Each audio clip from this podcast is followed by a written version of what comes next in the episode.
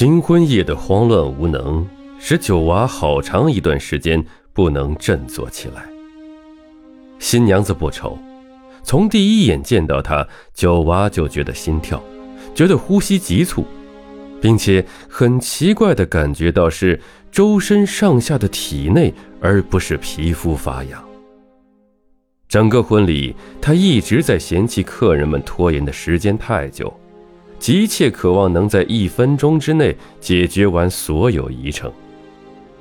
闹房的客人刚离开，妈妈站在新房门口叮咛说：“那盏红色的油灯千万千万不能熄。”他来不及听完妈妈的话，就把房门关上了。接下来，九娃就走入了他有生以来最窝囊的时刻。